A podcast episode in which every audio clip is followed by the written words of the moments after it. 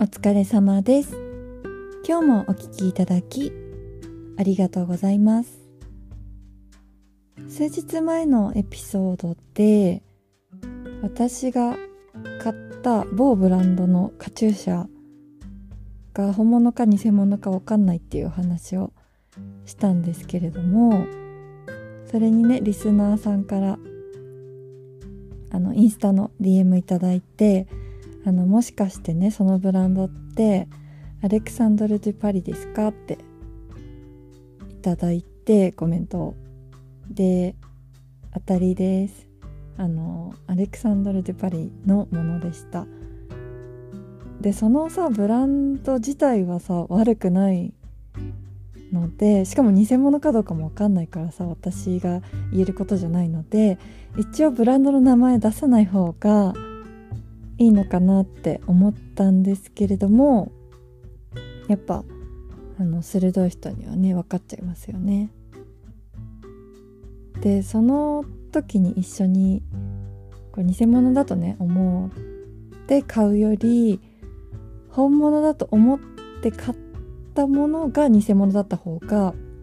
よりショックですよねってこう励ましてというか声かけていただいてでその通りで私本物だと思ってたんですよね。というかこう変なとこでこう性善説を信じていて結構ね普段は疑り深いんですけれどもそういうとこはさなんか疑ってなくてシャネルとかねエルメスとかそのすごく高額な商品の偽物バーキンとかさが存在するのは私も理解してるんですけど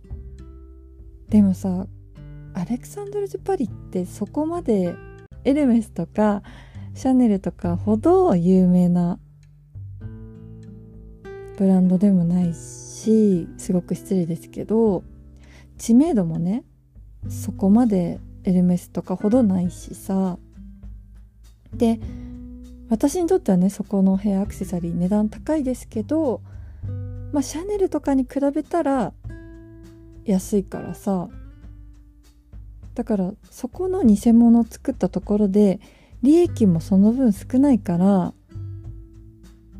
こうアレクサンドル・パリの偽物が存在するっていう考えに及ばなかったんですよね。でなんかさ値段全然違うけどユニクロの偽物っておそらくないと思うんですよね。こうメリットが少ないというかさそもそもが安いからまあなんかさユニクロのトレーナーの偽物作るんだったら、まあ、違うブランドのさ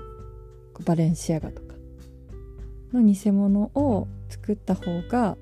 まあこれ法律的にダメなことですけどね儲かるんじゃないかなってこうそんな考えてそもそもそそこまで有名じゃないブランドの偽物があるって思ってなくて結構さ騙されないって思ってる人の方が騙されるって言うんですけれども私その典型的なねそのタイプかもしれないなって思いました。今日もお聴きいただきありがとうございました。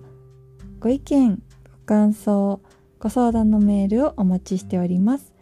メールアドレスはエピソードの概要欄に貼ってあります